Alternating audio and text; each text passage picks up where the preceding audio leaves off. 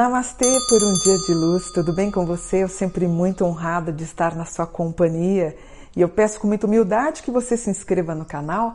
É um canal que está crescendo graças à sua ajuda, né? Ao seu apoio. Fico muito feliz.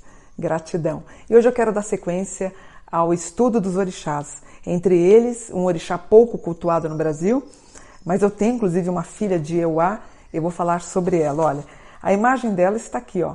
Isso aqui é uma imagem lá da Nigéria, tá? Do continente africano. Essa seria Euá, na visão deles, né? Euá significa o mesmo nome de um rio, Euá. O dia da semana é terça, algumas pessoas dizem quarta. A cor de Euá, vermelho e amarelo. A saudação é Rim-Ró. O elemento é o ar e água doce.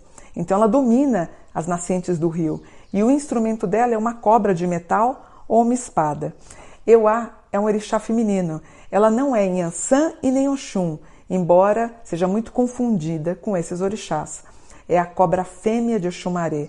É a deusa de um rio no mesmo nome na Nigéria, que corre em paralelo ao rio Ogum. Na África, ela é frequentemente associada a Iemanjá. Ela não é muito cultuada no Brasil. Dizem que Euá seria a irmã mais velha de Yansan, por isso também teria o domínio sobre os ventos e também habitaria as águas próximas ao rio Oxum. Euá, no Brasil, ela usa uma coroa e essa coroa tem uma palha da costa. Essa palha da costa se alonga até a altura dos quadris, é muito bonito. Eu tenho uma filha de santo de Euá e quando a gente vestia ela, muito linda, ela dançando. Segundo os pesquisadores nigerianos, Euá poderia ser também uma variação de Obá, ou seja, ambas seriam o mesmo orixá. É porque assim, gente, na Nigéria, os orixás são cultuados na forma de natureza. Então, a Oxum tem o mesmo nome de um rio Oxum. E você vai entender sobre a categoria ou aonde ela permeia, né? Por exemplo, cada orixá, ela tem uma, uma função. Então, você vai ter desde a proteção da, na, na mina, bem na nascente do rio, até desembocar no mar. E cada uma tem uma qualidade. Por exemplo, a minha Oxum é o Oxum Oque. É uma Oxum que, enquanto permeava a água, ela fica meio próximo da mata, Oxum Oque. Interessante, né? Outras fontes revelam que a Euá teria sido a primeira esposa de Xangô. Mas o que, que ela fez? Como o Xangô era muito autoritário, ela preferiu ir embora e viver com Oxumaré. E ela ficou super apaixonada por ele, né? Agora, como é que a gente identifica para saber se você é uma filha de Euá? No Brasil não tem filhos homens de Euá. Então, como é que você identifica se você é uma filha de Euá? A filha de Euá, ela muda de personalidade, assim como o clima pode mudar várias vezes ao dia. Ela é encantadora, autoconfiante, tagarela, fica se remexendo o tempo inteiro. Ela não consegue controlar o seu caráter temperamental e ela não sabe ceder. Ela gosta que os outros prestem atenção nos seus comentários. Fica muito irritada quando doente, sentindo-se bem rodeada aos amigos. Ela não aceita muitos conselhos médicos, pois ela é desafiadora e ela confia nos seus instintos. Na adolescência é comum que as filhas de Euá apresentem doenças raríssimas que são curadas quase de modo milagroso. Com uma vivacidade de causar inveja a qualquer pessoa, ela consegue fazer várias coisas ao mesmo tempo tudo sempre às pressas. Ela é desobediente, um pouquinho teimosa, ela sente-se muito bem quando fantasia a realidade, por isso e assim faz com que a vida dela não fique tão monótona. Os perigos e as viagens de última hora são muito apreciados pelas filhas de Euá. Pode ter sérios problemas quando ela for velha.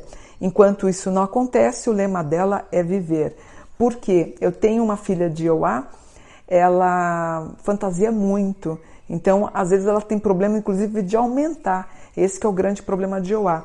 Geralmente, algumas filhas de Oá, você vai vê-las no palco, porque elas tendem a ser atrizes. Então, elas encantam o universo da música, dança, shows e espetáculos, tá?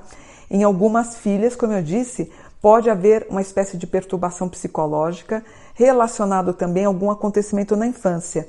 É comum uma filha de Oá dizer que ela foi abusada quando criança. A sexualidade pode ser um pouco mal resolvida e ela acaba extravasando isso numa raiva desproporcional com o sexo oposto. Ela é muito inquieta e, ao entrar em contato com o mundo da responsabilidade, tem dificuldades de encontrar o equilíbrio, já que ela gosta muito de viver no mundo da fantasia. Ela só vai ficar feliz através do autoconhecimento. Ela precisa de um tempo para se dedicar a si mesma e assim ela vai encontrar a sua verdade. Mesmo que os mais próximos tentem ensinar o que é certo ou errado, nada vai adiantar. Ela aprendeu a crescer através do sofrimento e desta maneira ela obteve o conhecimento.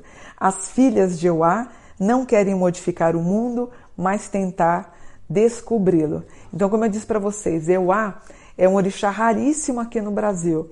Por que, que é raro? Porque quando você faz a iniciação de alguém desse orixá, você precisa das plantas e das ervas específicas, incluindo no candomblé alguns animais de sua predileção. E não tem, então é raro uma folha de eu, é muito difícil de encontrar.